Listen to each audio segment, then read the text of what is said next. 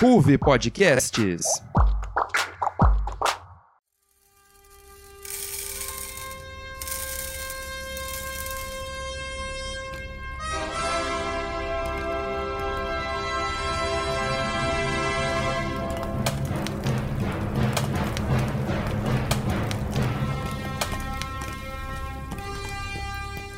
Pipoca a cabeça. Comentários de estourar miolos.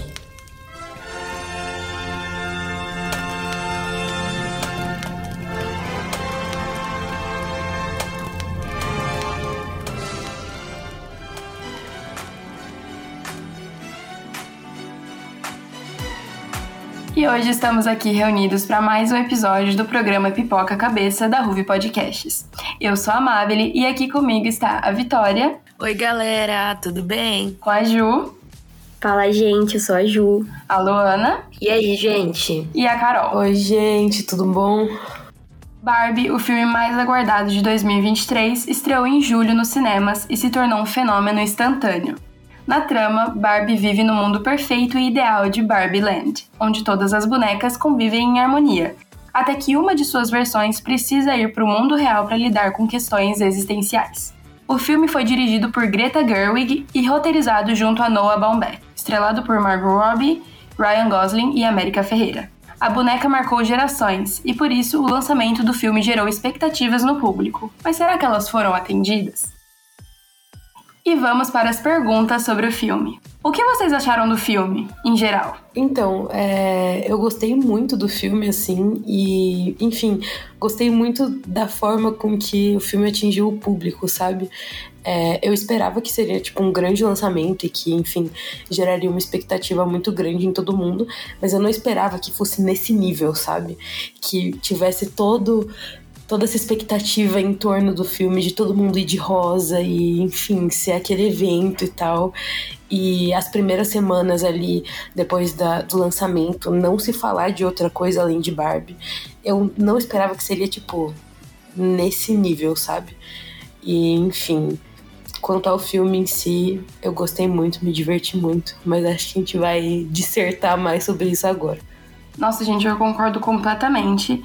E quando anunciaram o filme, isso que é interessante, quando anunciaram, eu não esperava nada. Eu achei, inclusive, que ia ser uma bomba. É, antes até de anunciarem é, os atores, né, que iam protagonizar, principalmente, porque quando anunciaram a Margot e o Ryan, principalmente, eu já fiquei, tipo, já saiu um peso dos meus ombros. Eu falei, meu Deus, isso vai ser bom. É, quando eu vi que a Greta ia dirigir, inclusive, eu falei, gente, não tem como ser ruim. Greta Gerwig tá com isso na, nas mãos. Então, não tem como ser ruim. Acho que todo o marketing que girou em torno do filme nos meses passados só contribuiu para isso, para criar muita expectativa e, particularmente, as expectativas foram supridas para mim. Eu fiquei muito, muito feliz com o resultado. Bom, eu também gostei muito do filme. Eu criei muitas, muitas, muitas expectativas.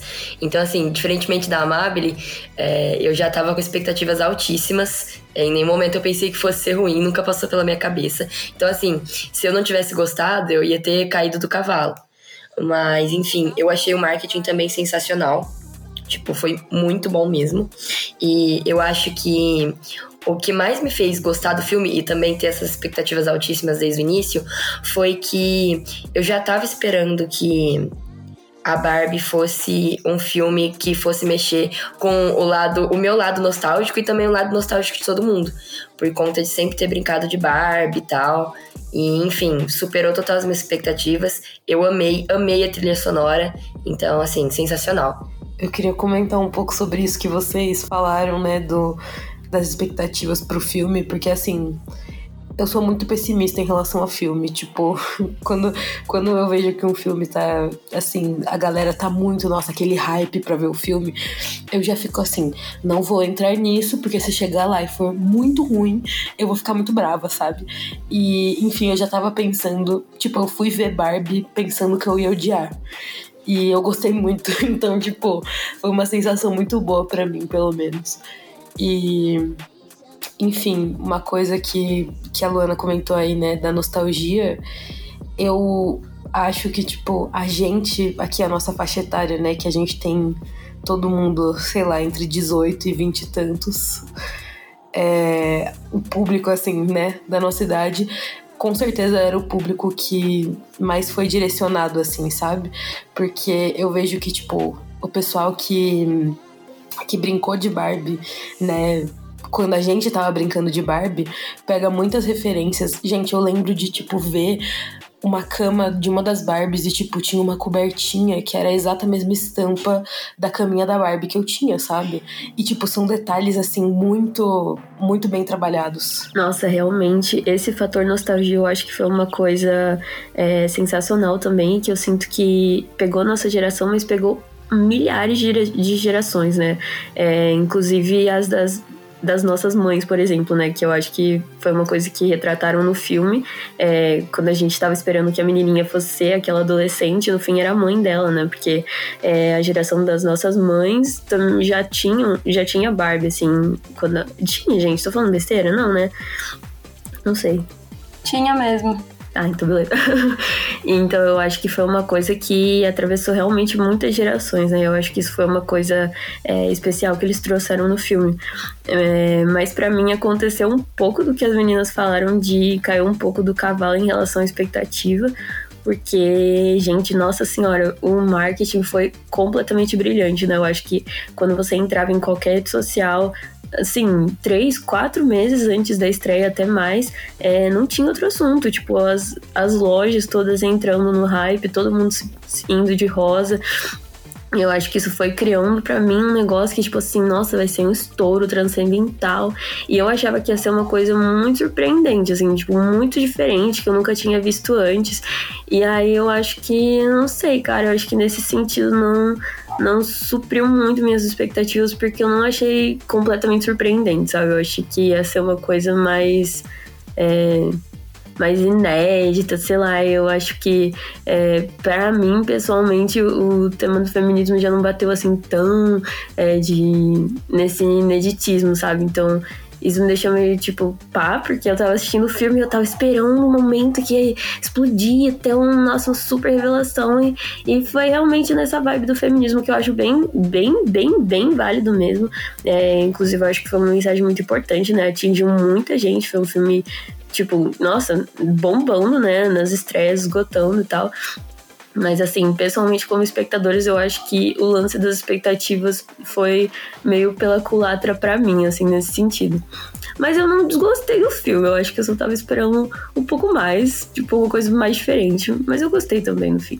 Eu também acho que o fator nostalgia foi o que encheu as salas de cinema do jeito que foi. Porque eu nunca vi um filme que lotou tanto, tanto, tanto no cinema em uma quarta-feira à tarde, quinta-feira à tarde, perdão. E, gente, tava uma coisa absurda, pelo menos no shopping que eu fui, era literalmente todo mundo de rosa. E o que mais me impressionou foi que não eram pessoas da nossa idade, dos 20 e poucos anos. Eram pessoas mais velhas, eram pessoas da idade das nossas mães, é, que foi como você falou, Ju. É, brincavam de boneca e se sentiram meio que acolhidas pelo filme, sabe? De no sentido de, nossa, que legal, vou voltar para minha infância ali nessas duas horas de filme. E eu achei isso muito legal. Só que eu acho que também contribuiu para muitas pessoas, tipo, muitas mães levarem suas filhinhas no filme para assistir. E aí as filhinhas de, sei lá, 10 aninhos de idade não entenderem nada e saírem do filme odiando. Porque, né, tá abaixo da classificação indicativa, tem tudo isso. E, mas eu achei que, no geral, acolheu muita gente, abrangeu muita gente esse filme. Eu acho que isso só contribuiu para encher tanto a sala de cinema do jeito que foi. Foi um nível absurdo. É, bom, eu queria fazer um comentário, é, de novo nessa questão da nostalgia.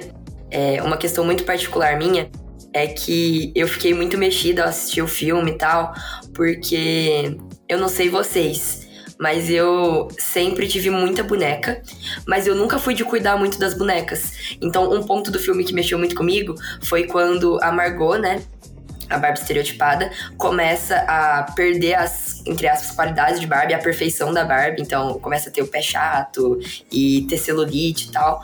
E a Barbie louca lá começa a explicar para ela que é por conta do humor de uma pessoa que foi dona dela, algo assim, não sei se eu tô falando errado, mas enfim, vocês entendem, porque vocês assistiram o filme. É, e isso mexeu um pouco comigo, porque eu sempre fui a pessoa que estragava as Barbies, entendeu? Então, tipo assim, eu cortava o cabelo da Barbie, eu tirava a roupa da boneca, então, tipo assim, pra mim mexeu muito comigo, porque eu sempre fui terrorista de Barbie, sabe? Enfim, queria comentar isso mesmo. Bom, pegando um pouco um gancho de, do que todo mundo tá dizendo sobre é, as expectativas de Barbie. Eu confesso que, assim, eu fui assistir o filme na estreia, igual grande parte das pessoas do Brasil e do mundo inteiro. Mas, assim, eu cheguei lá no cinema, nossa, eu lembro como se fosse hoje porque não faz muito tempo também, né? Eu cheguei no cinema, eu olhei assim, bati o olho na galera que tava indo assistir o filme, estava todo mundo de rosa. Gente, que filme que faz uma coisa dessas? Com o público. Tipo assim, todo mundo tava muito no hype. Ai, vamos todo mundo de rosa. Tipo assim, você via criança, você via gente mais velha, você via idosa de rosa. E todo mundo combinando. Gente fazendo grupinho de, de roupa rosa e tudo mais. E eu achei, sim, sensacional. Eu fiquei muito em choque com o, o impacto que o filme deu é, em cima do hype da, da boneca em si. E assim, eu confesso que quando eu, eu terminei de assistir o filme, eu falei, não era o que eu tava esperando. Assim, eu não sei se supriu as expectativas que eu tinha no momento, mas assim, foi um filme muito bom. Ele faz você rir, faz você chorar. Ele, ele tem um misto de sentimentos ao mesmo tempo. Que assim, eu fiquei, meu Deus, Barbie feminista, que querida. Mas eu fiquei muito chocada com o filme no geral. Porque com certeza não era o que eu esperava, mas foi algo que de certa forma me impactou e impactou grande parte das pessoas. Em específico, é, as mulheres que se sentiram tipo representadas com o filme porque tem muitas questões que são levantadas que você para pra pensar, poxa, velho, que isso? O patriarcado precisa cair. Que é basicamente o que o filme mostra, né? Com a questão toda do Ken é, querendo tomar a Barbie Land e tudo mais. Eles fazendo a Mojo Dojo Casa House. Tipo, é muito bizarro. Mas no geral, eu confesso que eu gostei do filme. E eu acho que essa questão do marketing em cima dele foi muito boa, principalmente questão. É, eu acompanho muito. É, essas os red carpets que eles fizeram, as pré-estreias em alguns países, onde a Margot foi com roupas, tipo, muito parecida com as Barbies antigas, tipo, 1950 ela imitando a roupa da Barbie que tinha sido lançada, aquela roupa preta que ela usou, um vestido, se eu não me engano. Nossa, gente, eu achei sensacional a ideia que ela propôs de cada é, cada pré-estreia em algum país, ou eu não lembro o nome certo, acho que é preview, não lembro mas em cada país que ela foi para apresentar. Isso, na Premiere. Em cada Premiere que ela foi fazer de filme, do filme no caso, ela tava usando uma roupa de alguma Barbie antiga. E eu achei isso incrível e muito perspicaz da parte deles. Então, queria comentar um pouco sobre essa questão do marketing, que assim, eu achei muito genial que, tipo, gente, chegou, as coisas tomaram uma proporção tão absurda que, tipo, eu, eu percebi que o negócio tava do tamanho que tava quando eu vi a foto da Malala com o namorado dela. E eu não sei se é namorado, marido, enfim, mas. É, ela mostrando, tipo, ai, essa Barbie ganhou um prêmio Nobel e ele é só o Ken. Eu fiquei assim, gente, ai, juro, muito bom. E, enfim. Outra coisa que eu queria comentar é a questão do, do feminismo, assim, né, dentro do filme. É uma coisa que fiquei comentando muito com a minha irmã, inclusive, depois que a gente assistiu, que a gente assistiu separadas, né? Ela foi assistir com as amigas dela e eu assisti depois. E que assim, ela ficou, nossa, fiquei muito incomodada. É, tipo, me deu muita agonia, assim, sabe? A, o jeito dos Kens no filme e tal. E ela contando que, tipo, ouviu gente falando que achava que o filme tinha, sei lá, nossa, reduzir os homens a nada, sabe? E eu fiquei, cara, mas é literalmente esse o intuito do filme, sabe? tipo, a ideia do filme sempre foi reduzir os homens a nada, porque as mulheres estão sempre nessa posição e o incômodo que isso gera ao ver um homem nessa posição mostra o tanto que isso é absurdo, sabe? E, enfim, ai, achei tudo muito bom, adorei, fui muito feliz vendo esse filme. Eu dei risada várias vezes e enfim, sabe? Tipo, eu saí de lá, saí do cinema achando que, assim, realmente merece todo o hype que foi construído.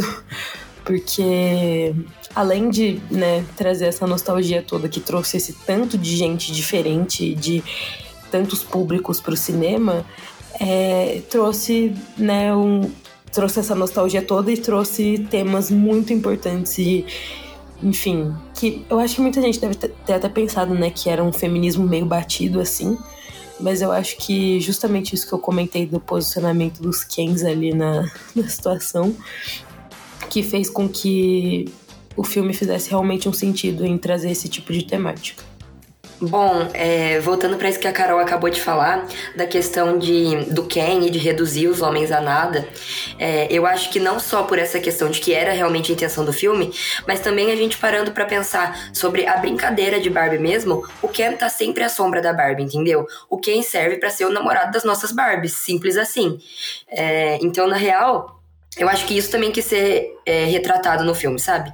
Não só essa questão de todo o machismo e de meio que é, virar o feitiço contra o feiticeiro, mas também essa questão da brincadeira em si. E, enfim, eu acho que, para mim, não fez é, muito sentido, tipo, na minha questão da minha brincadeira com a Barbie, porque eu nunca na minha vida tive um Ken. Então, assim, é Tipo, eu entendi, óbvio, o conceito, mas eu nunca tive um camp. Ou eu colocava minhas Barbies para namorar umas com as outras, ou quando eu ia na casa de alguma amiga que tinha irmão, eu colocava as Barbies para casar com os Max Steels. Então, só queria comentar isso mesmo. Nossa, me identifico totalmente. Inclusive, eu tinha certeza que iam abordar isso no filme, a questão de Barbies namoradas, porque eu acho que isso é uma experiência é, universal, né, cara? Eu, tipo, quanto mais eu ouvia as pessoas falando, eu falava, nossa, realmente, ou a Barbie namorava o Max Steel às vezes, ou as Barbies se namoravam, porque eu acho que isso era bem é, geral, realmente. Quem era uma coisa, nossa, quem, né? Enfim, é muito supérflua, mas. Eu acho que uma coisa que eu senti um pouco assistindo o filme e eu acho que talvez seja o estilo de direção é, da Greta, né? Eu acho que eu nunca tinha assistido um filme dela, mas foi uma coisa que eu tava tipo, cara, o que que tá acontecendo? E esse sentimento me veio várias vezes durante o filme, porque é, é muitos elementos juntos, né? Eu acho que ela traz um, um tom meio nonsense em algumas cenas, mas eu acho que eu não tava preparado para isso. Eu achava que ia ser um filme meio sério, tá ligado? E aí aquelas cenas, tipo, dos Kens brigando, eu tava tipo, gente, pelo amor de Deus, o que que tá acontecendo de verdade? E aí não sei, eu acho que eu vi com uma cabeça diferente para assistir, então muitas coisas que aconteceram eu ficava, gente, que tá acontecendo? Mas assim, eu acho que deu uma pitadinha interessante também, até porque a gente tá falando de é, um, uma coisa que é, já não é 100% na realidade, né? Porque eles falam do é, encontro dos mundos, né? O, o mundo da Barbilândia, o mundo real e o trânsito entre os mundos. E eu achei muito legal o jogo com os executivos da Mattel. Acho que foi é, uma, um, um toque bem interessante. O fato de serem todos homens, né? Principalmente falando sobre mulheres e, e todo esse encontro, né? Com, com as Barbies no mundo delas e no mundo deles também. Então acho que foi uma, uma coisa super legal. Realmente, isso daí que a Ju e a Luana começaram a comentar. Gente, faltou o momento das Barbies se beijando. Porque não, não, tem, não tem coisa que seja mais experiência infantil no mundo do que botar as Barbie pra se beijar, entendeu? Tipo, sabe, faltou, faltou esse toque. Era a cerejinha do bolo. Mas enfim, eu acho que ia gerar uma polêmica maior ainda entre a galera muito conservadora, assim, né? Que ficou fazendo vários vídeos aí pelas internet falando mal de Barbie. Eu vi um vídeo que era dois caras falando que esse filme era anti-homem e que ter homem que ia morrer por causa desse filme. Eu fiquei, ah, meu anjo, por favor, né? Por favor. E eu acho que, tipo, se botasse as Barbie pra se beijar, aí que eles iam espumar de vez mesmo. Nossa, é muito impressionante ver como as pessoas vivem mundos completamente diferentes, né? Porque realmente a gente ouvindo os comentários, eu tava assim, não é possível que eu estou ouvindo isso, sabe? Tipo, muito absurdo. É, mas uma coisa que eu queria comentar também é uns aspectos de, de ouro do filme que foram a trilha sonora, que, nossa, a trilha sonora eu achei fabulosa de verdade e, e realmente tá bombando no Spotify, né? Tipo, várias das músicas estão no top músicas mais ouvidas há semanas, assim. E o elenco, né? Que eu acho que alguém já levantou essa bola que, tipo, nossa, foi muito bem feito, assim, tipo, muitas estrelas, nossa, até o Will Ferrell lá, tipo, nossa, muitas estrelas, muitas estrelas realmente. Então acho que isso foram coisas interessantes que deram um brilho a mais, assim, pro filme. E, tipo, nossa, a Margot Robbie tava simplesmente, assim, impecável. Nossa senhora, eu achei as cenas dela, assim, é, assim Chef's Kiss, não tenho o que falar, estavam realmente muito boas. E, tipo, tudo com muito close, né? Eu acho que ela segurou a barra muito bem. Só queria fazer um parênteses que é do Alipa Entre em Minha Casa, Destrua a Minha Vida. Gente, como vocês acharam que o filme retratou a realidade das mulheres? E com qual Barbie vocês mais se identificaram? Nossa, gente, no começo do filme, com aquela narração e elas falando que é, elas tinham. As Barbies tinham mostrado que as mulheres podiam ser de qualquer profissão, e isso tinha sido muito benéfico pro mundo. Eu falei assim: não é possível que esse filme vai falar desse jeito. Como se, tipo, realmente, nossa senhora, a gente conseguiu muita diversidade, a gente. As mulheres realmente estão num bom lugar na sociedade. E aí eu fiquei, graças a Deus, quando eles quebraram isso, e realmente era só um toque para dar o tom do filme.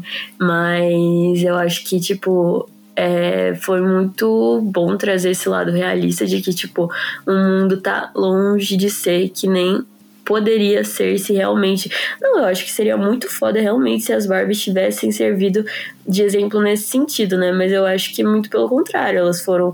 É, por uma linha muito de comparação, né? Todo mundo olhando aquela cintura finíssima da Barbie, né? Já teve até um, um levantamento que foi feito que, tipo, uma pessoa com as medidas da Barbie não poderia existir mesmo. E todas muito padronizadas, né? Eu acho que foi uma coisa também que é, o filme até colocou como uma reparação e eu fico muito feliz porque empregou muitos atores diversos em um filme sobre Barbie, então foi bem interessante isso. Mas assim, eu jamais vi uma Barbie que não fosse loira, assim. Tipo, eu vi algumas de cabelo castanho, mas ainda brancas. Então, tipo, é, Barbie negra, eu acho que eu só fui ver quando eu era bem adolescente.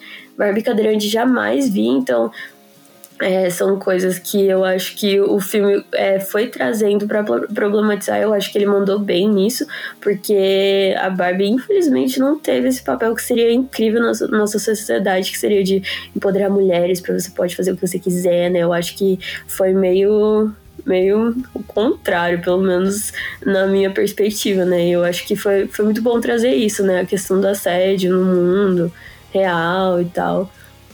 E infelizmente devo dizer que me identifico com a Barbie Margot Robbie mesmo, porque, meu Deus, ela dançando e pensando sobre a morte daquela cena, eu falei, nossa, estou me vendo no cinema.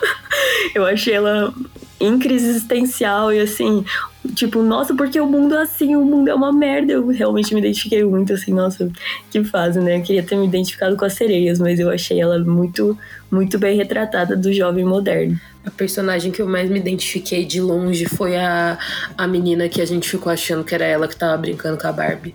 Porque eu fui eu ainda sou um pouco, né?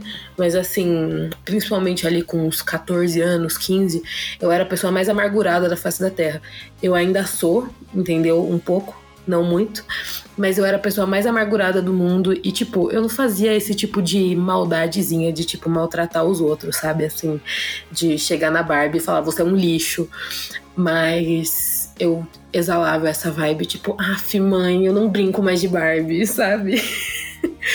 Enfim. E. Mas em relação a, tipo, as Barbies em si, é, eu gostei muito. A única coisa que me deixou meio. Sei lá, foi que eu vi uma pessoa falando mal que eles, tipo, desprezavam a Barbie grávida. E eu fiquei com dó dela, porque eu acho que ela seria uma personagem fofinha. Só isso mesmo. Eu acho que toda a representação feminina no, no filme teve teve um papel muito importante, claro. Só que eu acho que o mais interessante é que, óbvio, não para essas pessoas hiperconservadoras que saíram falando mal do filme, Só que para muita gente que nem levanta a bandeira feminista e achou graça no filme, achou que a abordagem foi muito legal, então conseguiu conquistar essas pessoas, o filme. Então, eu achei que foi muito, muito legal. É, tem diversos pontos no filme que eu não vou lembrar todos para apontar, mas eu gostei demais de como tudo foi abordado. É, foi muito engraçada essa inversão de papéis dos Kens e das Barbies na Barbilândia e deles conhecendo o mundo real e como. Gente, aquela cena, meu Deus, aquela cena que eles chegam no mundo real. A Barbie é assediada e ela fala: Nossa, eu preciso tanto de uma energia feminina, eu vou ali no canteiro de obras, meio-dia. Gente, não, eu chorei de rir nessa cena. É muito boa. E eu acho que ter trazido todas essas críticas com esse humor maravilhoso foi completamente diferencial de tudo. E agora, com a Barbie que eu mais me identifico, eu também poderia falar da Margot Robbie, porque pensamentos de morte, aquelas. Mas eu vou falar do, do Alan. Gente, precisamos falar sobre o Alan. O Alan é uma Barbie, só que é uma Barbie menino. E, gente, ele é sensacional. Eu falo isso porque eu fiz o teste do BuzzFeed, tá? Essa é minha fonte. E eu tirei o Alan no teste do BuzzFeed. No começo eu fiquei triste. Mas depois que eu assisti o filme pela segunda vez, eu entendi tudo. Gente, eu sou o Alan. Eu ia fazer mais colocações aqui, mas eu vou deixar a Luana falar porque eu vou fazer o teste do BuzzFeed. Enquanto vocês falam, já volto.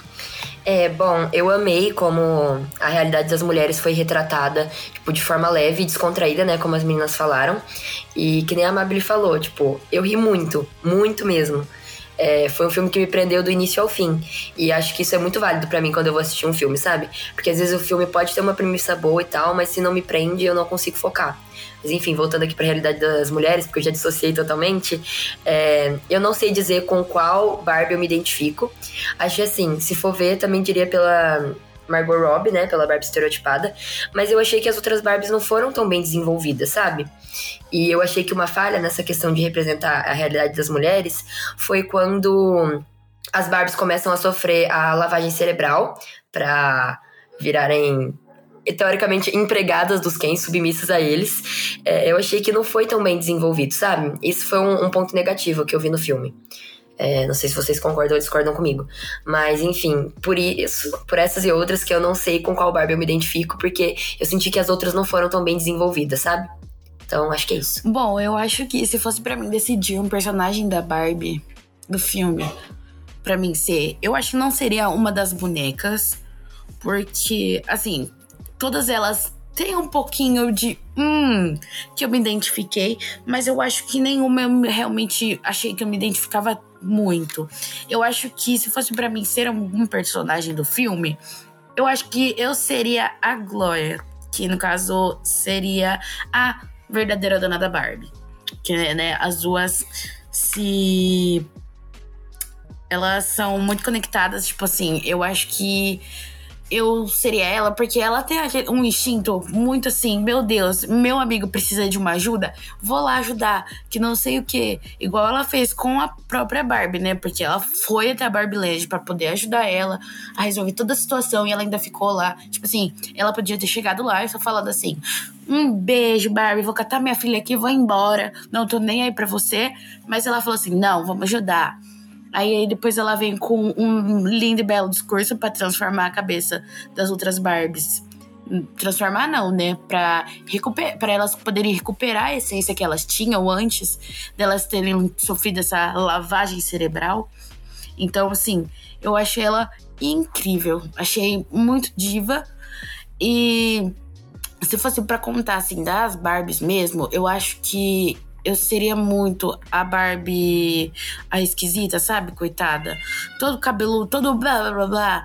Ela toda pobre, coitadinha. Toda biriri da cabeça. Nossa, me identifiquei com a Barbie estranha. Ela é muito, muito lelezinha, gente. Então eu achei muito maneiro eles terem trazido ela. Porque assim, realmente, todo mundo já teve uma Barbie que você cortou o cabelo, que você fez rabisco nela, que você deixou ela, sei lá, com umas roupas esquisitas, misturou roupa, pegou roupa de uma, de outra, colocou uma em cima da outra. Tipo, todo mundo já fez isso com uma Barbie e ela sempre fica muito esquisita. Então, assim, foi muito bom eles terem retratado a Barbie estranha no filme. E aí, de certa forma, me senti representada também, porque eu sempre fazia isso com minhas Barbies. Então eu fiquei, meu Deus, sou um pouco dessa Barbie ao mesmo tempo. Porque, assim, ela também foi incrível. O papel que a Kate fez é, pra essa Barbie foi sensacional. A atuação dela em relação ao filme. Então, eu acho que isso foi muito interessante. Então, agora eu vou falar sério aqui sobre a pergunta, porque, né? Só falei nada com nada até agora. É, eu achei que a questão da representação feminina foi. Tipo, eu achei que ia passar ali por um momento de feminismo. Ai, gente, não sei explicar, mas sabe quando você tem 15 anos você descobre que o feminismo existe e você fica tipo, ai, girl power, sabe? Eu achei que ia ser assim. Só que aí, na hora que eu vi, eu estava quase chorando na hora que a a mãe da menina, gente, não lembro, não lembro o nome dela, mas a, a mulher que tava brincando com a Barbie, é Glória o nome dela, falaram aqui no meu ponto que é Glória, que ela começa a fazer aquele discurso todo e tal, falando sobre ser mulher, eu fiquei tipo, meu Deus, às vezes eu odeio viver. Mas enfim, é, voltando para o momento felicidade. Fiz o teste do BuzzFeed e deu a Mid, só porque eu falei bem dela. Falei que eu fiquei com dó dela e tal. Mid é a Barbie grávida, né? É, alguém confirma aqui para mim. Então, né? Não estou grávida, não sou mãe, não pretendo ser.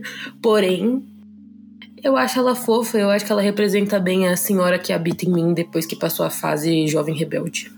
Nossa, gente, eu queria comentar, inclusive, que eu achei essa personagem da, da mãe da menina, né? Enfim, a, a verdadeira dona da Barbie, muito boa. Nossa, eu achei ela excelente, porque ela tipo assim, mano, ela é uma mãe. E ela não é só uma mãe, né? Mas é, retratou bem o que acontece com uma mulher quando ela vira uma mãe, que é, é isso, né? Tipo, o que eles colocaram no filme eu achei muito bem colocado. E ela realmente é um doce, nossa, super ajudando as pessoas e passando com a Barbie pela crise existencial. E, e eu achei muito lindo mesmo. Tipo, achei uma cena super sensível, me emocionou mesmo ver ela brincando com a filha junto de Barbie. E no fim, quem era a dona no coração mesmo da Barbie era ela, porque, tipo, ela tava brincando brincando junto, né? Ela não tava só ali acompanhando a filha. É, e eu acho que isso é uma experiência é, que acontece muito também, principalmente quando tem mães jovens e tal. Não sei se acontece, mas eu achei bonito, assim, eu achei que ficou bem, bem legal no filme. E, tipo, ela vivendo uma crise existencial e aí batendo na Barbie. Eu achei a personagem dela, assim, fabulosa mesmo. Eu achei que ela foi a super joia do filme. E eu vou compartilhar também qual foi a Barbie que eu tirei, que eu tirei a Barbie atleta. E eu acho que bateu com a minha fase agora, porque eu estou numa fase fitness. Mas, inclusive, eu achei muito legal que eles pegaram a Margot Robbie e a não lembro o nome dela, a gatinha de Sex Education, porque elas são iguais, né? Eu acho que isso era uma piada corrente na internet, como tipo assim, isso, a Emma Mac, obrigada falaram aquilo, ponto. E aí, tipo, muito legal trazer esse joguinho, né? Mas, tipo, ela estava de cabelo castanho, então acho que elas ficaram um pouco mais diferentes. Mas, enfim, uma atriz fabulosa também, né? Um elenco de Sex Education, beijos para eles. É... E, mas só completar com o que a Carol falou, eu acho que foi isso que me incomodou. Eu senti que ficou um pouco, sim, nesse negócio do feminismo liberal, de tipo, assim, quando você tem 15 anos e descobre que, tipo, assim, nossa, feminismo, sabe? É, eu queria que eles estourassem a, o bujão, assim. Eu acho que talvez realmente não foi a proposta do filme, porque era um filme para abarcar muita gente. E se fosse uma coisa muito assim, tipo, nossa, caralho, é, não ia surtiu o efeito que a diretora tava esperando, mas eu, sei lá, eu acho que para mim que passou, tipo assim, quase 10 anos dessa fase, assim, de descoberta do feminismo no ensino médio, eu fiquei, tipo assim, eu queria, sabe, uma coisa mais, tipo assim, revolução, sabe? Coisa, tipo assim, eu acho que eu tava esperando demais, né? Realmente era um filme da Barbie. É assim, em questão de ser uma coisa de mercado e tal. Mas foi isso, eu fiquei tipo assim, pô, vamos além disso, sabe? De tipo, nossa, realmente muito ruim, a gente não tem direitos, assédio e tal, e, e muita cobrança em cima de mulheres. Eu queria muito que estourassem isso, tipo, fossem para além, assim. Mas eu acho que, tipo, de acordo com a proposta, eles fizeram bem mesmo, fizeram bem mesmo, e o Ken eu acho que foi é, um, um toque excelente para isso, porque ele retratou o outro lado, né? Eu acho que foi muito legal ver ele também, tipo assim, primeiro naquela fase de tipo, ah, eu não sou ninguém, ver como ele não era ninguém é, lá, e depois como ele era alguém, e ele era muito alguém no mundo real, e como é, tipo, o contrário, né, pras mulheres. Então, é, foi muito legal ver ele, depois ele, tipo, querendo puto patriarcado e tal, e, sabe, eu achei, eu achei que o Ken foi um, um, personagem muito, muito interessante pra trama, ele era mais complexo do que eu tava imaginando, né, achei que ele ia realmente ser só o Ken, mas ele acho que acrescentou bastante. Então, parabéns para o Ken, foi um personagem muito bem construído. Como o filme aborda a morte e o sentido da vida? E em que momento vocês perceberam que deixaram de ser bonecas como a Barbie? É, gente, é até difícil de falar sobre essa parte porque é, isso me pegou muito no filme, tipo, realmente me pegou muito no filme. Eu não tava esperando, de verdade, e eu estou exatamente nesse momento, como eu disse, eu não tava nem brincando, eu tô me identificando com a Barbie no filme, estereotipada, porque eu tô exatamente vivendo esse momento de desencantamento do mundo e crise existencial fortíssima, de tipo, caralho, o mundo realmente é assim, tipo, eu achava que tinha uma salvação e o mundo não era essa bosta, mas ele é um pouco, e aí, tipo, nossa, quando eles colocaram isso no filme, eu chorei, porque eu fiquei, tipo assim, nossa, tipo, realmente é isso, sabe? Quando bate, assim, tipo, eu acho que até uns anos atrás, quando eu tava começando a minha juventude, assim, eu tinha tipo 18, 20 anos, eu tava assim, nossa, é muito legal ser jovem e vivendo várias experiências interessantes do mundo adulto. E aí eu acho que agora que, tipo, realmente, tipo assim, o mundo real caiu na minha cara, eu falei assim, nossa, o mundo é muito difícil, o mundo é um lugar ruim. E não só, né? Mas sei lá, eu acho que, tipo, isso casou muito com o que eu tava pensando. E, tipo, ela chorando no ponto de ônibus, eu falei, nossa, cara, eu tava compartilhando muito várias experiências com ela, e aí, tipo, nossa, sabe? Esse, esse, eu acho que foi muito bonito, assim. Eu acho que foi muito especial colocar isso no filme. Acho que para mim foi o que fez ele realmente brilhar para mim como telespectadora, porque é, eu acho que isso é uma coisa que acontece, né? Eu acho que não precisa ser dessa forma tão pesada, mas a gente tem uma visão sobre um, como o mundo poderia ser e seria muito foda se ele fosse dessa maneira. Tipo, nossa, se o mundo fosse da maneira que é na Barbilândia do filme, sabe? Incrível, né? Mulheres, vamos galera, mulheres.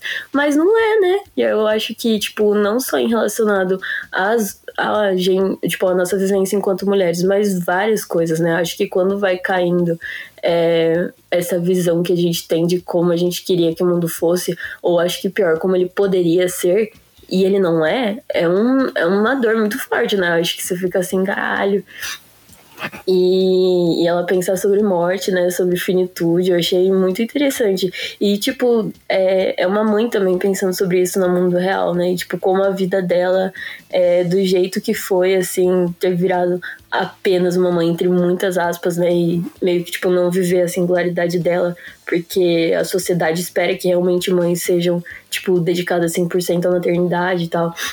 Então, achei muito legal colocar que ela tem esse tipo de, de pensamento porque é muito difícil ser mãe, né, cara? Eu não sou mãe.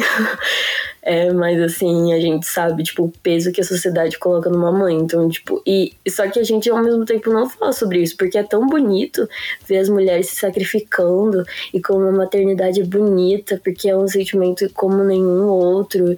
E parto é uma coisa tão bonita, parto natural, vamos fazer parto natural. Só que, tipo, tem o corre por trás, né? Que, tipo, assim, eu acho que talvez só quem é mãe consiga saber na pele realmente o, como é forte essa experiência e como é muito solitária, né? Porque acho que a sociedade não permite muito que a gente, enquanto mulher, fale como é foda ser mulher, porque parece que, tipo, pega mal, a gente tá sendo vulnerável demais. Enfim, tô falando pra caralho aqui, mas é porque realmente mexeu comigo. então peço desculpa por esse super monólogo, mas eu achei esse toque fabuloso no filme. Realmente era a última coisa que eu tava esperando assim, de verdade, um filme sobre bonecas. Eu achei que ia ser outra coisa, mas eu achei que foi, foi muito legal. Então, enfim, me retratando aqui pela quantidade de coisas que eu falei, mas é isso, eu achei ótimo. É, eu achei que a forma com que esses assuntos, e não apenas só sobre a morte, mas esses assuntos pesados, principalmente no que gira em torno da glória da mãe, é, foram muito bem abordados. E é um tema, assim, que você não espera que vai vir, como a Ju falou. É, eu nunca esperava que seria que sairia uma coisa dessas do filme da Barbie. E é uma coisa assim, eu acho que não foi falado, tipo, diretamente que a Glória tem pensamentos de morte, no caso.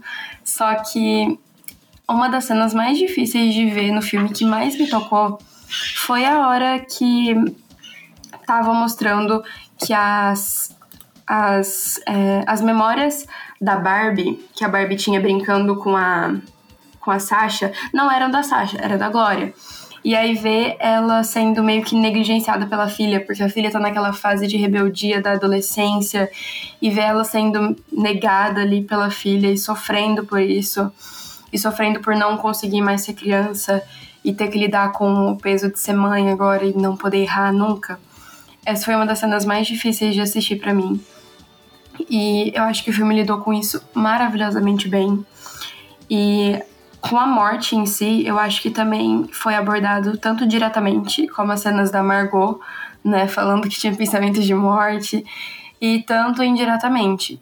Porque tem muitos atores e atrizes idosas no filme, e no final tem aquela cena das memórias da das pessoas, das mulheres brincando com bonecas. E, gente, essa cena, juro, essa foi a pior. Assim, foi a pior no caso de me fazer sentir, tipo, me fazer sentir muito, sabe? Aflorou meus sentimentos e lacrimejei muito, para não dizer que eu chorei. Mas foi muito, muito forte. E muitas senhoras idosas brincando com bonecas. E eu não sei se todo mundo sabe, mas aquelas cenas foram memórias e vídeos do, do pessoal da equipe do filme. Então a Greta pediu para a equipe do filme mandar, ela colocou no, no vídeo lá. No vídeo no filme, né, no caso. E outra curiosidade também é que tem uma entrevista que a Greta fala isso. Ela tá sendo entrevistada por um moço, e o moço, eu acho que é amigo de alguém da equipe, alguma coisa assim. E aí ele fala que tem um vídeo lá muito especial para ele, que é de uma pessoa muito querida que infelizmente se foi. E a Greta nem sabia disso, né, na hora que ela colocou lá. E enfim, isso me tocou muito. Essa cena das memórias foi muito forte em relação tanto à morte quanto a não só morte, mas essa passada da infância para juventude e depois para ser adulto. E nossa, eu achei sensacional, sensacional mesmo. Então, gente, é... Eu, eu fiquei pensando muito sobre toda essa questão, né, de quando você deixou de achar que a vida era uma maravilha e que a vida é uma festa e tal. E, enfim, eu acho que eu tive dois momentos assim. E um deles foi quando eu tinha uns 14, 15 anos, que eu passei por muitas coisas assim nessa época e foi uma época muito difícil para mim. E sei lá, eu tive um momento ali que eu fiquei, galera, Tipo, por que, que eu vou estudar? Por que, que eu vou, sei lá, querer fazer um milhão de coisas pensando no meu futuro, sendo que eu posso, sei lá, tropeçar, cair de cabeça e morrer hoje e tudo isso foi em vão, sabe? E isso foi uma coisa que me pegou muito, assim, porque, né, eu achava de verdade que, sei lá, eu ia morrer antes de acabar a escola. Tipo, eu não conseguia ver o mundo além daquilo que já era minha realidade ali, sabe? E aí, enfim, o tempo foi passando e eu comecei a ver que né? Querendo ou não, a gente tem que lidar com o nosso futuro e com as nossas vidas, enfim. E o filme me lembrou muito disso. Me lembrou muito assim, sabe? Olha, a gente pode perceber que tá tudo uma merda, mas alguém tem que fazer alguma coisa, sabe? E, enfim, outra coisa para mim que me fez refletir sobre assim no filme foi a questão da vida adulta, sabe? Tipo, Sei lá, eu, por exemplo, ano passado saí da casa dos meus pais, fui morar sozinha e também passei por várias, várias barras assim sozinha, porque, enfim, né? É, muitas, muitas questões da minha família, tipo, é, as pessoas não puderam estar tá junto comigo em alguns momentos, tipo, não puderam estar tá lá para me ajudar e tal. Fiz mudança sozinha, fiz um monte de coisa. E foi aí que eu fiquei, cara, é muito nós por nós, sabe? E tive várias amigas que foram só elas ali que estavam ali naquele momento para me apoiar, entendeu? E eu acho que o filme me passou essa sensação de tipo, Nossa, realmente, é, tudo que a gente tem somos nós mesmas aqui, sabe? E. Enfim, acho que é isso. Bom, eu acho que essa abordagem que eles trouxeram sobre a morte foi, de certa forma, muito pesada, mas foi extremamente importante. É, porque, tipo assim, gente, todo mundo na vida teve já pelo menos uma vez que pensou: meu Deus, e se eu morrer?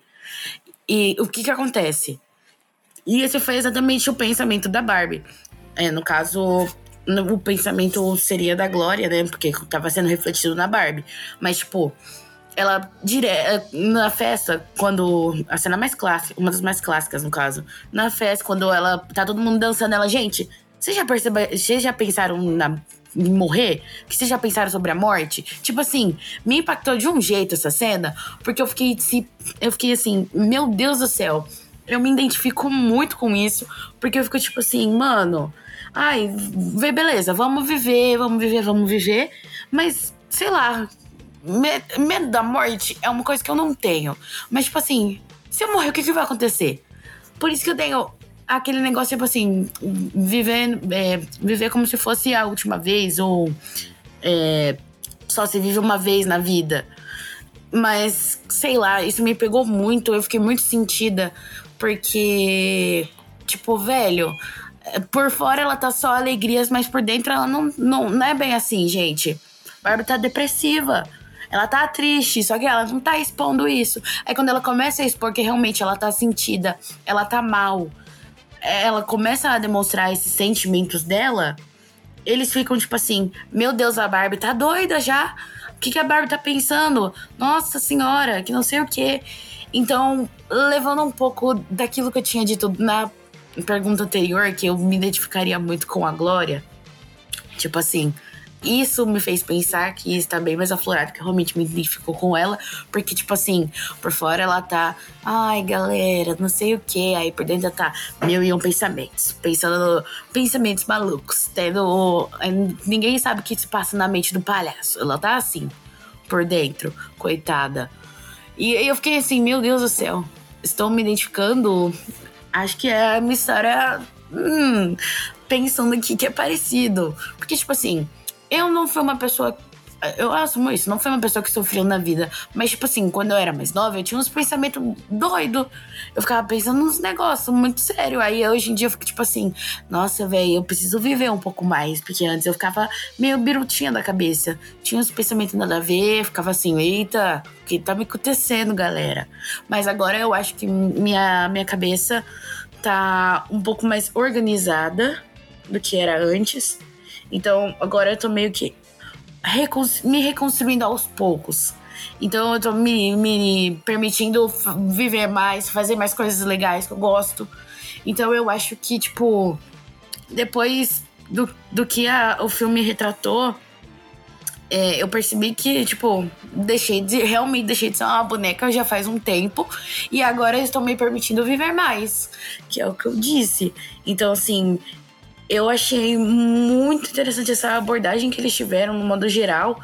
É, me pegou muito porque não era algo que eu esperava. Porque, assim, quando saíram os trailers do filme, pensei, nossa, vai ser um filme só alegria, gente. Vai ser sensacional, vamos dar muitas risadas. Claro que a gente riu, mas, tipo, quando veio com um, um dos trailers que teve essa cena que eu disse que, tipo, tava todo mundo na festa e a Barbie disse eu falei, nossa, não é bem assim, não vai ser só alegria, vai ter um pouco de assunto sério. E aí, quando você assiste o filme, você repara que realmente tem mais assunto sério do que risadas e alegria. Você fica assim, minha gente, o que é isso? O que, que eles estão falando? E aí eu fiquei muito chocada com isso, que eu falei. Eu não pensei que eles iam abordar uma situação tão séria num filme que, tipo, era para você rir. Porque todo mundo, primeira coisa que pensa em Barbie, ai meu Deus. É, tipo, a Margot fazendo o papel da Barbie. Eu pensei que ia ser um negócio muito engraçado, que todo mundo ia sair da, do, do, tipo, do cinema, tipo assim, ai meu Deus, que alegria, que filme legal. Óbvio que ele foi legal, mas ele foi muito pesado num sentido de críticas. Então eu fiquei muito chocada com isso.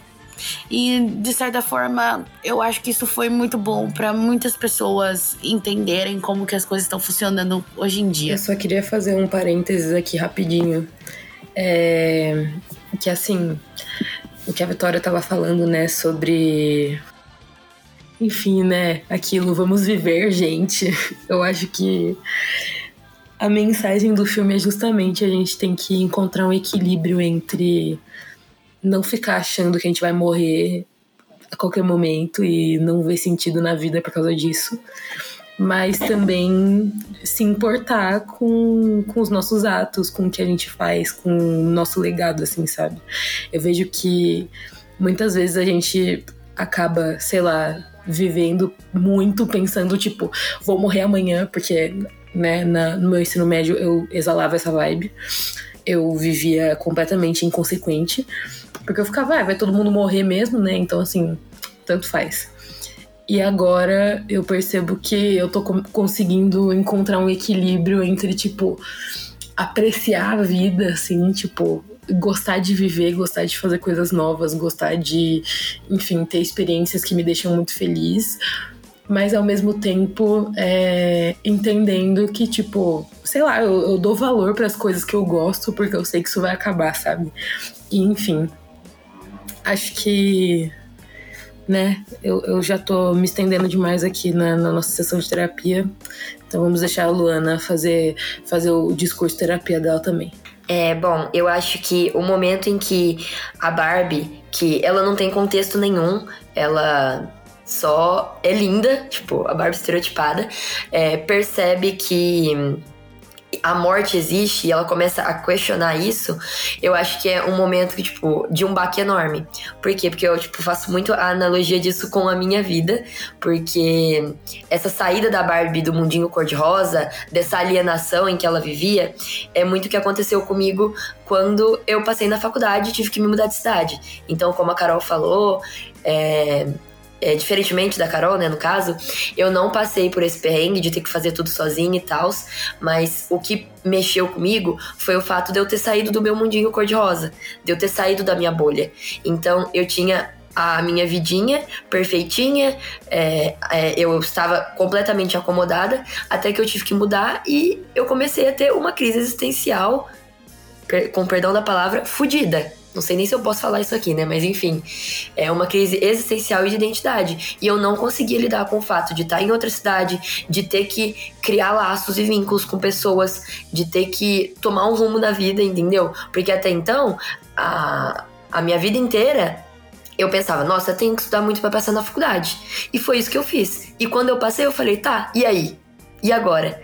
Então, eu acho que o momento em que eu entrei na faculdade, que eu tive que me mudar e ficar longe da minha mãe e ficar longe dos meus amigos e do meu mundinho cor-de-rosa, foi o momento em que eu deixei de ser uma boneca e percebi que eu ia ter que lidar com isso. Tanto é que eu tô até agora sofrendo essas consequências, né? Já que a gente tá na sessão de terapia, eu tô até agora tentando me adaptar é, ao meu novo mundinho, sabe? Então, eu acho que para mim a questão existencial, a questão de morte, é, gira muito em torno do fato de começar a enxergar a realidade, sabe? E começar a trabalhar para se encaixar nessa realidade, porque é o que a gente tem que fazer. Agora a gente vai pro pipocômetro, aonde a gente ranqueia o filme entre pipoca queimada, milho que não estourou, pipoca sem sal, pipoca com sal, pipoca com sal e manteiga e se o filme realmente merecer a nossa nota máxima, a pipoca de ouro. E aí, gente, como vocês avaliam Barbie? Eu acho que, né, depois da sessão de terapia extensa aqui de todo mundo, é, eu acho que, né, o pipoca de ouro, né, gente? Fazia muito tempo que não tinha um filme que, sei lá, me fazia sentir tantos sentimentos ao mesmo tempo que nem esse. E, enfim, saí do filme muito feliz e sei lá, é aquilo, superou todas as minhas expectativas e ao mesmo tempo fez o que eu esperava, fez o que eu não esperava, fez, me fez rir, me fez chorar, tudo ao mesmo tempo, enfim. Beijos, Barbie, brilhou demais. Gente, sem dúvida nenhuma, pipoca de ouro, porque superou completamente minhas expectativas. Como eu falei, quando anunciaram, eu não esperava que seria bom. E não só foi bom, foi maravilhoso, foi muito, muito bom. Cinco estrelas no Letterboxd e pipoca de ouro aqui no Pipoca Cabeça, com certeza absoluta. Eu veria mais um milhão de vezes no cinema se eu pudesse. Bom, para mim, sem dúvidas, pipoca de ouro também. Tenho nem o que falar mais. Enfim, é isso. Ai, com certeza eu dou pipoca de ouro, porque assim, simplesmente um filme impecável. Superou as expectativas de muitas pessoas. E eu acho que, né, isso mostra um pouco, reflete muito nas bilheterias mundiais, né, gente? Se eu não me engano, o filme já pegou um bilhão de ingressos. Não, um, um bilhão de dólares. No caso de questão de lucro, né? Então, eu acho que esse filme foi sensacional, de certa forma. Então, ele merece muito ganhar um pipoca de ouro.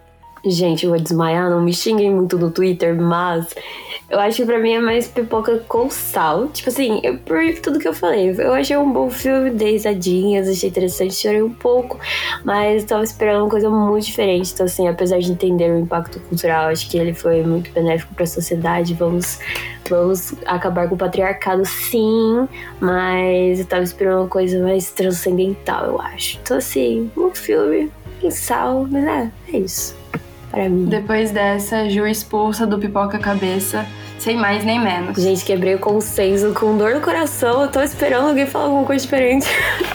Destoei, desculpem. Gente, muito obrigada por ouvirem a gente dissecando Barbie. E fiquem aí que já já a gente volta pro nosso segundo bloco falando sobre Oppenheimer. Tchau, tchau. Tchau, galera. Muito bom falar de Barbie aqui com vocês. E até a próxima.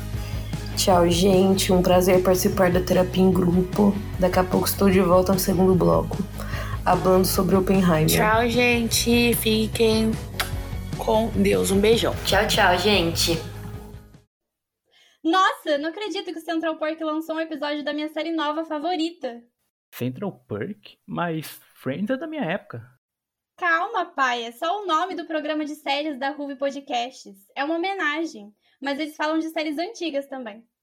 Ah, que legal, filha. Mostra pra mim então. Nossa, cara, você viu a declaração que rolou lá no Congresso? Putz, não tenho tempo de acompanhar essas coisas no jornal. Mas eu também não, mas eu sempre ouço Cidadão Radical e fico sabendo. Ah, tô ligada. Aquele da Ruby Podcasts, né? Esse mesmo, sai todo início de mês.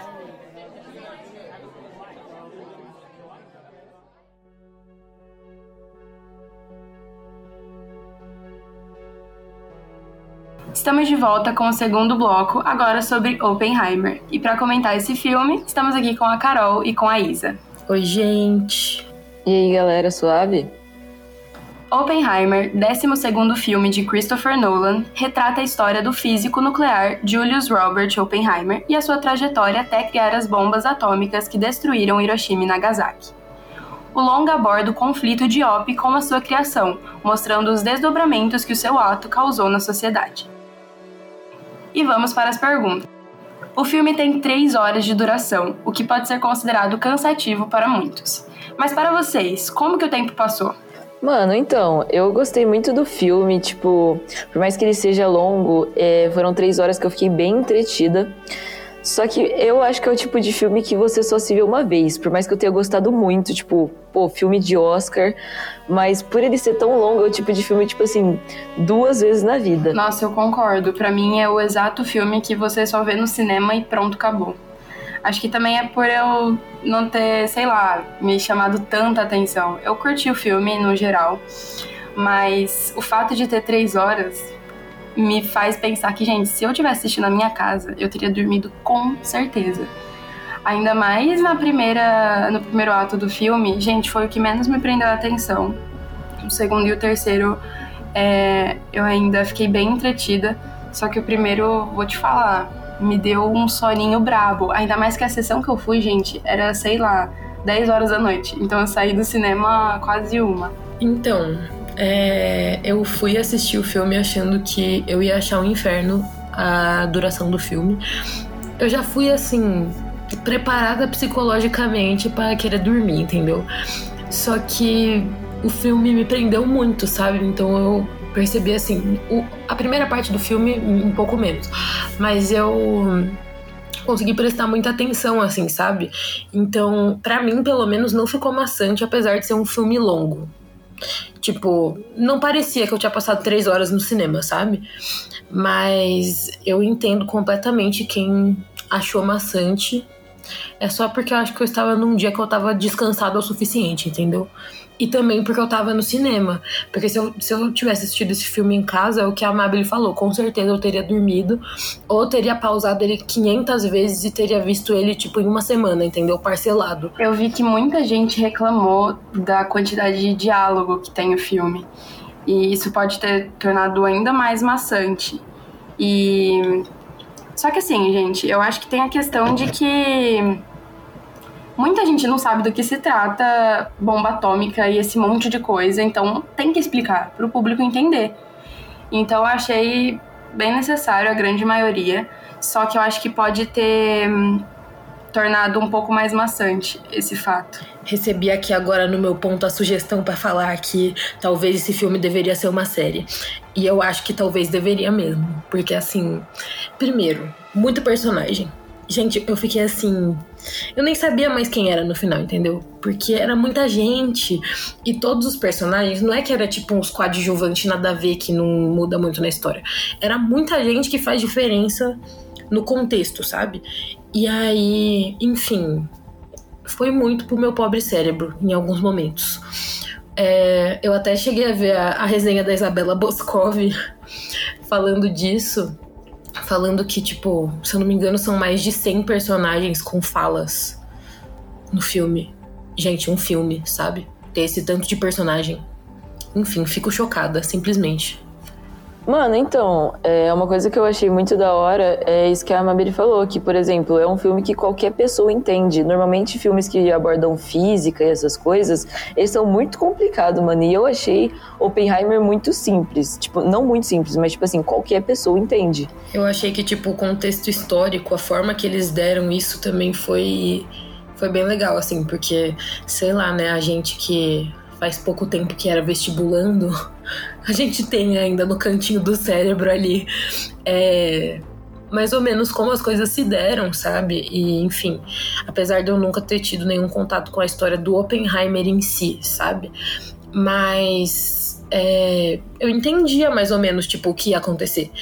Só que, vamos supor, por exemplo, minha mãe, que há muito tempo não ouve sobre esse assunto. Mesmo assim, ela consegue entender tudo e consegue entender, tipo, o passo a passo da história e o impacto que isso teve.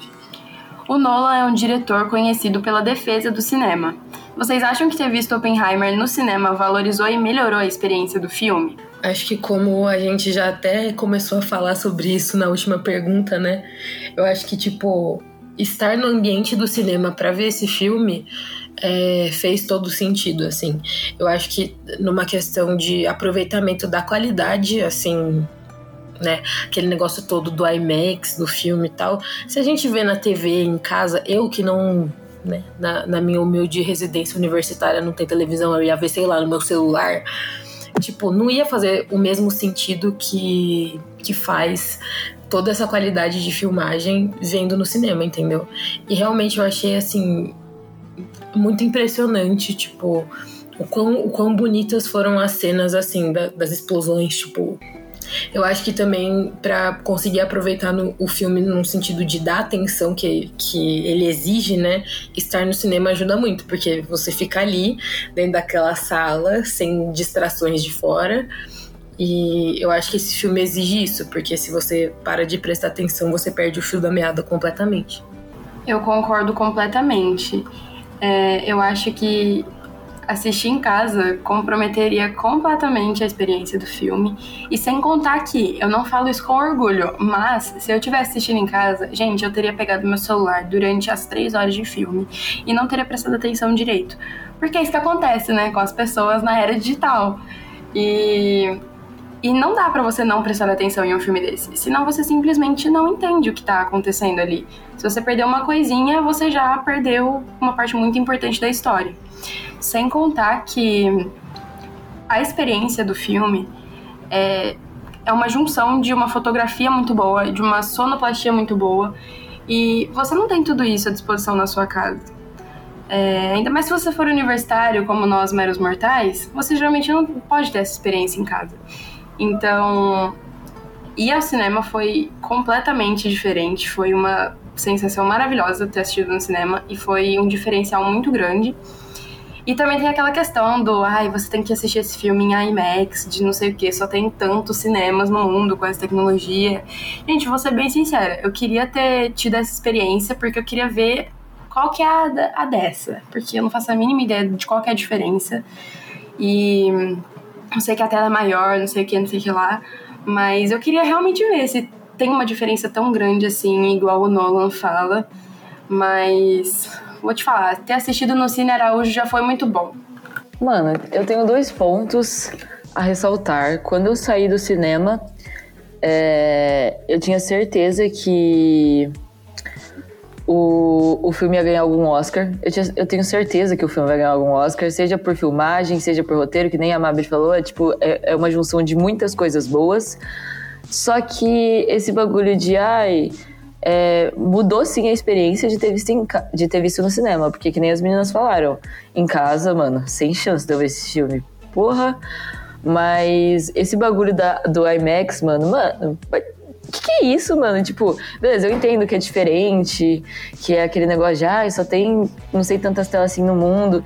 Só que, mano, tipo, não faz sentido na minha cabeça, tá ligado? Pra mim isso é muito coisa, uma coisa muito inútil, tá ligado? Tipo, sinceramente, eu acho bem inútil.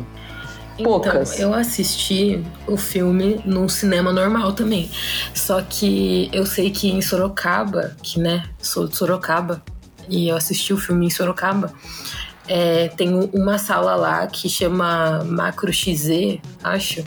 Que, tipo, é uma sala gigantesca, assim, tem uma tela enorme e tal. Mas ainda não é o IMAX, se eu não me engano. Acho que não é a mesma coisa. E aí, é, eu acho que, assim, pode ser que aumentar a imagem né, nessa escala, ter uma, uma tela gigantesca, possa agregar em alguma coisa na experiência. Mas eu acho que só de estar no cinema já é o suficiente, entendeu? Eu acho que é um ambiente que já, já faz você ficar imerso no filme o suficiente e que proporciona uma qualidade de, de exibição assim que você nunca ia ter fora de lá, sabe? Então, é, acho que já basta. A gente não precisa ficar aí se apegando no negócio do IMAX. Mas eu achei legal que eu assisti alguma coisa tipo behind the scenes assim do filme e ah, e o povo falando lá, né, que tipo o IMAX fez uma um filme mesmo, né, analógico, em preto e branco e tal, e que o filme tem três horas cravado, porque isso é o máximo de filme analógico que cabe na câmera do IMAX, e várias coisas assim. E aí eu achei isso bem legal, tipo, sei lá, ativou a minha, a minha parte nerdola de câmera que habita em mim. Achei bem legal. Mano, a regra é clara. O negócio não é o tamanho do martelo, e sim como ele bate no prego. Se o filme tá passando em qualquer cinema e tá sendo bom, para mim já é o suficiente. Nossa, exatamente, exatamente. Vou adotar essa frase para minha vida. Gente, assistir qualquer filme no cinema é muito melhor do que assistir em casa. Qualquer filme. Eu amo cinema. Se eu for falar dessa forma, eu também sou defensora do cinema igual o Nolan, tá? Só que eu não fico com essa palhaçada de ah, é IMAX, não sei o quê. Não, gente, qualquer cine esquina é muito bom de assistir. Então, 100% Oppenheimer no cinema, em casa, pelo amor de Deus, tá com nada. Isa, você simplesmente brilhou com essa frase. É só isso que eu tenho para falar, entendeu? Ri bastante. Mano, é isso, mano. Diferente de Barbie, a representação feminina em Oppenheimer foi criticada por conta da forma que o diretor lida com as mulheres em seus filmes. O que vocês acham das duas e únicas personagens femininas apresentadas? Nossa, agora eu, agora eu vou falar aqui. Puta que pariu, mano. Ou, oh, tipo assim, eu achei, eu não sei se o filme ele foi completo assim pro cinema, se não teve, provavelmente teve algumas cenas cortadas, deletadas, mas mano, tipo assim, a relação dele com aquela moça lá, a a primeira que ele fica, sabe? Eu não lembro o nome dela.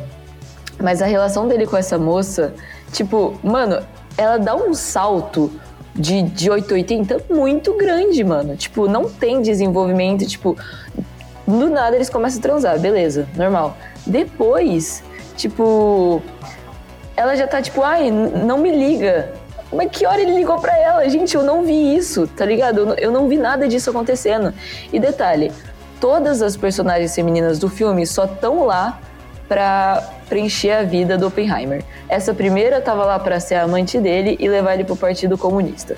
A segunda tava lá para ser o apoio emocional quando ele não aguentava as paradas da bomba. A única mulher nesse filme que eu acho que não não tava lá de suporte pro Oppenheimer era aquela é, química que aparece, tipo, ela tem dois segundos de tela. Que, tipo, os caras querem colocar ela pra ser secretária e ela fala, ai, não foi isso que eu aprendi no curso de química. Lacrou. Só que, olha, achei péssimo o desenvolvimento das duas personagens, das duas mulheres que ele teve na vida, assim. Aquela cena da cadeira, que ele, que ele tá lá no, no júri, né? Num júri meio particular. E aí tem a cena da cadeira, com a mulher em cima dele. Ah, gente, sinceramente, que cena perturbadora. Eu não sei se essa era a intenção, mas olha, tá de parabéns. Uma merda. Então, é. Gente, me irritou, entendeu? Me irritou. Eu fiquei agoniada com isso, porque assim, ficaram falando pra mim não lembro quem falou, onde eu vi isso, mas aqui, ó, jogando informação só. Ficaram falando para mim, ai, porque a mulher que o Oppenheimer gostava, ai, porque ela era psiquiatra, porque isso, porque aquilo. Eu cheguei no cinema achando que ia ter um belíssimo arco sobre a psiquiatra, entendeu? Gente, assim, sinceramente, só colocaram, tipo, as mulheres ali do filme como desequilibradas. Teve primeiro essa, essa mulher aí que era amante dele lá do Partido Comunista. Colocaram ela como uma louca, entendeu? Que eu tenho certeza que na vida ela não era assim. E colocaram a, a esposa dele lá como uma louca também, porque teve aquela, aquele momento lá que ela, ela surtou porque tava cuidando da criança. E eles ficaram tipo, vamos dar essa criança para outro casal aqui. Gente, odiei, odiei. E tipo, é isso que a Isa falou. Teve aquela personagem lá que tinha dois segundos de tela. Que assim, fico impressionada que eles não deram um jeito de sexualizar ela também. Porque assim, poderiam ter feito, né? Aí a gente tem mais um tópico pra gente falar mal. Mas não duvido que a intenção deles era em algum momento fazer isso também porque foi muito sem pé nem cabeça, sabe? Tipo, eu entendo que o filme retrata uma época é, diferente da nossa época, né, atual. Tipo, era um contexto muito mais machista e, enfim, tipo, né, tinham expectativas diferentes em cima das mulheres. Só que eu acho que mesmo assim podia ter rolado uma sensibilidade maior por parte da produção é, em fazer uma representação menos caricata, assim, sabe? E não gostei, não gostei. Gente, o que foi aquela cena de sexo durante o julgamento? Não. O que foi? A Isa comentou, me deu flashbacks da guerra. Porque, gente, foi tão constrangedor, foi tão aleatório. É, assim, eu entendi o contexto que ele queria dar, só que, gente, foi completamente desnecessário. Não cabia ali. É, sabe? Não, não foi. Não era para ter sido, não era para ter acontecido aquilo ali. Entendeu? E vou falar, faz um mês mais ou menos que eu assisti, então eu não lembro de muita coisa. Só que é isso. As mulheres no filme, nos filmes em geral, né, do Nolan, é, são retratadas como um par ou um apoio ali para o homem principal. E isso não é de agora, isso acontece desde Cavaleiro das Trevas. É, e é, é muito triste ver isso, cara, porque, pô, pleno 2023, no século 2023, e o cara não muda e continua com essa palhaçada de apoio e par romântico apenas, só serve para isso. E não dá nem para comparar com Barbie, né, gente? Pô, Barbie é um filme completamente protagonizado e voltado para mulheres e Ryan Gosling. E é, são dois polos muito, muito opostos, muito afastados. Então, eu achei toda a retratação de mulheres em Oppenheimer muito constrangedora, muito. Eu fiquei desconfortável em diversas cenas do filme. Porque é realmente isso. Elas são tão colocadas ali como um simples apoio e um, uma simples extensão dos homens ali. Mano, sabe? essa cena, essa porra de cena da cadeira seria exatamente é, o tipo de cena que sua mãe entraria na sala quando você tá vendo o filme. O filme não tá acontecendo porra nenhuma. Aí sua mãe entra na sala começa a cena da cadeira. Vai tomar no cu, mano. Ou oh, eu tenho certeza. Gente, uma coisa que me irritou profundamente. Vou até continuar falando da, da amante aqui. Gente, só colocaram essa mulher, tipo, a função dela era fazer um, um, drama por causa do Peaky Blinders lá. Pelo amor de Deus, eu não tô nem aí pra desgraça do Peaky Blinders, entendeu? Nossa, esse homem esquisito, entendeu? Ele nem é bonito. E ela fica lá, tipo, ai, não me ligue. Aí ele leva flores pra ela. Aí ela, ai, odeio flores, joga flor fora. E fica nessa merda. Ai, gente, não dá, não dá. Nossa, que olha, sinceramente, um estresse. E aí, essa cena da cadeira, ela foi a cereja do bolo, assim, pra mim. Porque eu já tava, eu já tava estressada. Eu já estava odiando, entendeu? É, toda, toda essa situação. E aí, botaram a esposa dele, e daí ele lá, tipo, peladão no júri, entendeu? Gente, que deselegante, que deselegante. Odiei também. Olha, ai, e aí fica aquele clima de tipo, nossa, como todo mundo quer dar pro Peaky Blinders. Ai, odiei. Péssimo. Mano, isso é muito real. E tipo assim, agora que você comentou, mano, eu não sei se isso é meio noia da minha cabeça, mas tipo, o fato. É, quando ela coloca a, a amante dele olhando para a esposa dele, tipo, se a esposa dele soubesse da traição, é, beleza tipo, é um problema dela com Oppenheimer, assim, né? Mas quando eles pegam a amante dela, dele e coloca na frente da esposa e faz as duas se encarar daquele jeito, com tanto sentimento, mano, tipo, me faz pensar muito nisso de instigar a rivalidade feminina, mano, porque as duas têm que brigar pelo gatão, as duas têm que brigar por ele, entendeu? Tipo, ela não tá olhando daquele jeito pro Oppenheimer, é, tipo, eu acho que ela tá olhando pra situação em geral, mas ela tá olhando principalmente pra, pra Florence, mano, a atriz lá. Conclusão do tópico. Gente, eu duvido, eu duvido que foi desse jeito que todo mundo queria dar pro Peaky Blinders. Isso, assim, isso não faz o menor sentido. E também isso que a Isadora falou desse momento rivalidade feminina. Gente, isso me deu uma gastura, entendeu? Eu tava lá assistindo, as duas se olhando lá e o Peaky Blinders parecendo um bonecão de cera sentado na cadeira. Então vamos de novo ao nosso pipocômetro. A nossa nota vai de pipoca queimada, milho que não estourou, pipoca sem sal, pipoca com sal, pipoca com sal e manteiga e, se o filme realmente merecer, a nossa nota máxima, a pipoca de ouro. E aí, gente, como vocês avaliam Oppenheimer? Então, eu daria uma coisa assim, uma pipoca com sal, porém com uma manteiga meio chechelenta, entendeu? Aquela coisa meio duvidosa. Por quê? né? Fiz muitas críticas aqui. Falei muito mal do nosso mano Peaky Blinders. Acho ele um esquisito, particularmente. Mas eu ainda acho que esse filme vai ganhar um monte de Oscar, entendeu? Então, né, já tô profetizando aqui, porque é o tipo de filme do cinéfilo cult médio. É, então, né, eu acho que ele vai ser promissor aí nas premiações. Eu gostei, tipo, do fato de que ele conseguiu me prender por três horas, o que é um milagre. Mas, né, temos todos esses pontos aí que eu joguei no último tópico. Gente, eu dou um sólido pipoca com sal.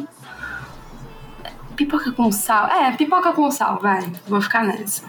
Porque tem toda aquela questão de o filme ter focado muito nas consequências do Oppenheimer, não ter abordado tanto as consequências pro resto do planeta. Óbvio, é, teve também essa retratação no filme, só que foi muito focado, ai, como o Oppenheimer ficou mal depois de ter atacado duas cidades com uma bomba atômica, entendeu? Tipo, como se ele realmente fosse coitado.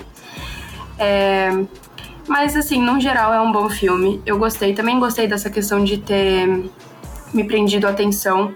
Menos assim no primeiro ato, que foi meio, meio lento e tal, não teve um andamento muito legal, na minha opinião, pro meu gosto. Mas, é, em geral, eu, eu gostei bastante. Não assistiria de novo porque eu teria que assistir em casa, porém a experiência do cinema foi top. Se eu tivesse que dar uma nota, eu acho que. É que, mano, o que a Carol falou é muito bom, mano. Pipoca com sal e manteiga, só que uma manteiga bem ruim, tá ligado? Eu, eu acho que eu vou copiar ela nessa daí, porque, mano, assim que eu saí desse filme, eu falei, putz, uns três Oscar ganha tranquilamente, tranquilamente. E eu gosto disso que a, a falou, que é um cult médio, ou foi a Carol, não lembro. Tipo, é um negócio pra cinéfilo cult médio, assim, porque realmente, para quem não é cinéfilo, é super acessível, mano. Tipo, eu não sou uma pessoa cinéfila e foi uma coisa acessível para mim, tá ligado? Foi um filme que eu, tipo, não é tão cult para você não entender, mas também não é tão idiota pra, tipo, sei lá, o filme do Adam Sandler, tá ligado? Adoro a propósito. Mas é, mano, assim que eu saí do cinema, eu olhei e falei assim: Robert Downey Jr. vai ganhar o Oscar de ator secundário ator coadjuvante. Gente, eu não sei se vocês viram, mas eu vi tanto potencial no Robert Downey Jr. Nessa, nesse filme, que puta que pariu. A hora que eu vi que ele tinha sido indicado, eu fiquei, mano, é isso. É Deus escrevendo, tá ligado? Então, vai ser pipoca com sal e manteiga barata. É, eu vou fazer só um parênteses aqui, falando da nossa figura materna, Isabela Boscov, de novo, que no, no, fi no filme, no vídeo que ela fez falando sobre sobre Oppenheimer, ela falou, tipo, deu muito destaque para a atuação do nosso humano Homem de Ferro, entendeu? E eu achei que realmente, tipo, ele foi assim muito bom no filme. E eu fiquei com muita raiva dele. É, ele realmente despertou sentimentos de ódio em mim. Então, parabéns aí para ele que fez o trabalho dele direitinho. E esse foi mais um episódio do Pipoca Cabeça. A gente fica por aqui por hoje, mas voltamos com novos episódios todas as terceiras sexta-feiras do mês. Enquanto o próximo não chega, vocês podem seguir e acompanhar a gente pelas redes sociais. No Instagram, Twitter e TikTok, somos arroba Podcasts. Nos sigam por lá e fiquem ligados. Sempre tem conteúdos novos nas redes sociais.